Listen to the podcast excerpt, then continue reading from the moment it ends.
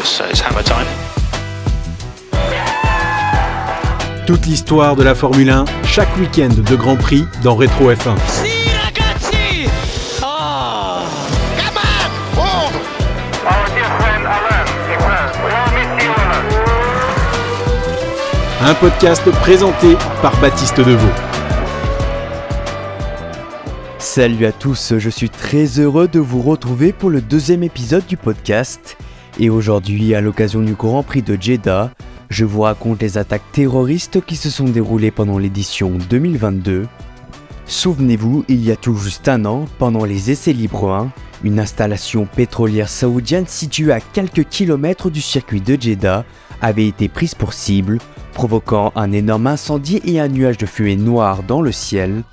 L'attaque a été revendiquée par les rebelles yéménites les Houthis, une organisation armée en conflit avec l'Arabie saoudite. Des attaques qui avaient créé un retentissement dans le paddock.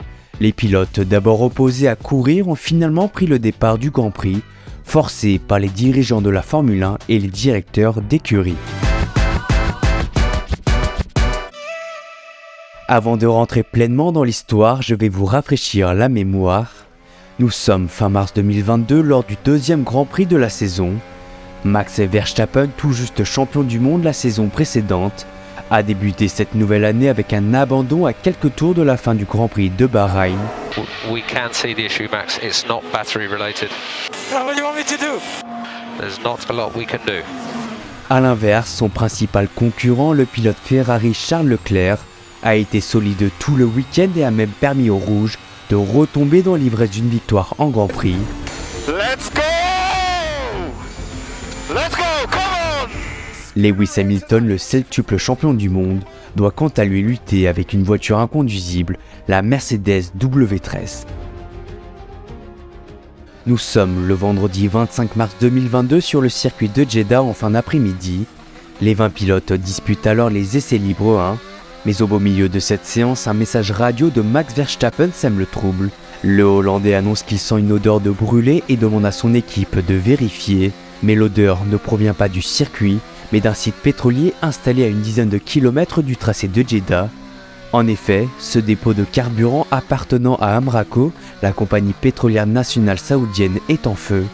Un immense nuage de fumée s'y dégage et est visible depuis la piste, mais personne ne sait encore ce qui s'est réellement déroulé.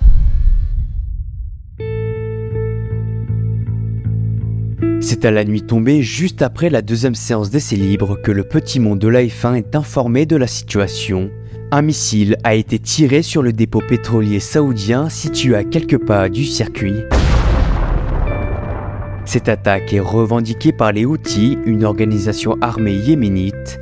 Ces insurgés soutenus par l'Iran sont en guerre depuis 2014 contre le gouvernement yéménite en place, qui est lui soutenu par l'Arabie saoudite, les États-Unis et l'Europe. Dans le même temps, les rebelles ont mené 16 attaques dans le sud et à visant différentes infrastructures, dont une centrale électrique, une station d'eau et des installations pétrolières. Alors, quand cette information arrive dans le paddock, l'effroi gagne toutes les équipes et les pilotes. La sécurité est-elle assurée? Faut-il continuer de courir? Toutes les instances vont se réunir pour une longue nuit de négociations.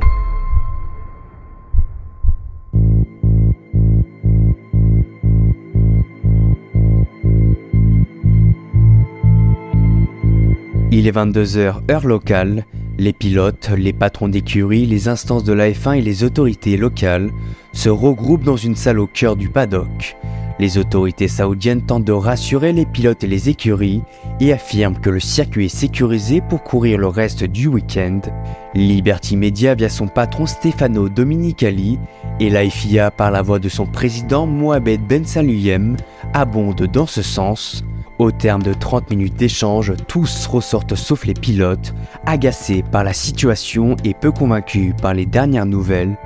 Lewis Hamilton, Pierre Gasly, George Russell ou encore Fernando Alonso en tête ont décidé de poursuivre cette réunion.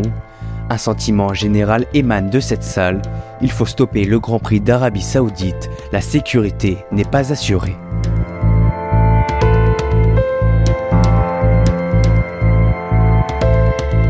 À 1h20 du matin, alors que la discussion se poursuit entre les pilotes, les patrons d'écurie font leur interruption dans la salle. Ces derniers viennent mettre la pression sur leurs protégés et les termes sont clairs. Soit les pilotes courent de main, soit ils sont remplacés par d'autres pilotes. Dans ce climat de tension, les patrons sortent de la salle vers 1h50 du matin. Les pilotes leur emboîtent le pas 30 minutes après. Il est alors 2h20 du matin en Arabie Saoudite.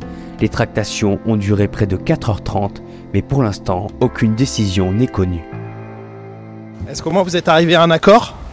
Ouais. Vous pouvez nous dire le résultat de cet accord, Pierre? Non. Vous allez communiquer au nom de tous les pilotes?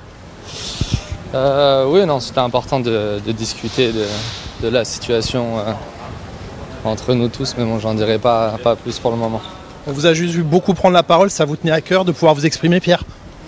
Oui, je pense que c'est important. hein, C'est, euh, chacun a donné un peu ses avis et euh, on est tous alignés. On est tous alignés euh, sur euh, nos intentions. Ces brèves réponses du pilote français d'Alpha Tauri au micro de Canal Plus exposent le mal-être dans lequel se retrouvent les pilotes. Décidés à ne pas courir dans un premier temps, ils ont dû se plier aux injonctions des instances de la Formule 1 et de leur patron, un vrai désaveu pour ces 20 pilotes. Et c'est le samedi matin que tombe la nouvelle via deux communiqués. Ils annoncent conjointement qu'un accord a été trouvé entre les différentes parties. La sécurité est assurée pour que le Grand Prix puisse avoir lieu. Les pilotes doivent donc remonter en voiture et courir. C'est un week-end euh, très étrange avec ce qui s'est passé hier. Quel est votre état d'esprit à partir de... Pour- J'ai hâte de rentrer chez nous. La suite du week-end se déroule sans nouvelles attaques. Le pilote Red Bull Sergio Pérez réalise sa première pole position de sa carrière et le Grand Prix est remporté par Max Verstappen au terme d'une belle bataille dans les derniers tours face à Charles Leclerc.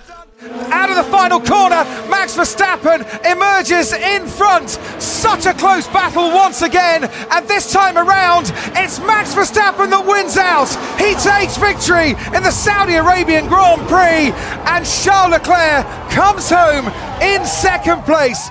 Pour résumer, les enjeux commerciaux, financiers et politiques sont considérables entre l'Arabie saoudite et la Formule 1. Les deux entités sont interdépendantes et ont tout intérêt à maintenir leur partenariat. Pour la F1, l'Arabie saoudite est une manne financière conséquente. Chaque année, la péninsule arabe débourse entre 55 et 70 millions de dollars pour accueillir un Grand Prix sur ses terres. Et c'est sans compter les autres millions dépensés dans le sponsoring des Grands Prix et dans l'écurie Aston Martin. De son côté, l'Arabie saoudite surfe sur l'image et la popularité de la F1 pour étendre son soft power à l'international. Un engagement et un soft power si puissants qu'ils éteignent toutes les contestations, dont celle des pilotes, contraints à juste offrir du spectacle sur la piste de Jeddah. Si cet épisode vous a plu, n'hésitez pas à le partager et à le noter sur votre application de podcast. Abonnez-vous pour ne manquer aucun épisode de Rétro F1. On se retrouve dans deux semaines pour le Grand Prix d'Australie. À cette occasion, je vous parlerai de la réconciliation de deux légendes de la Formule 1, Alain Prost et Ayrton Senna.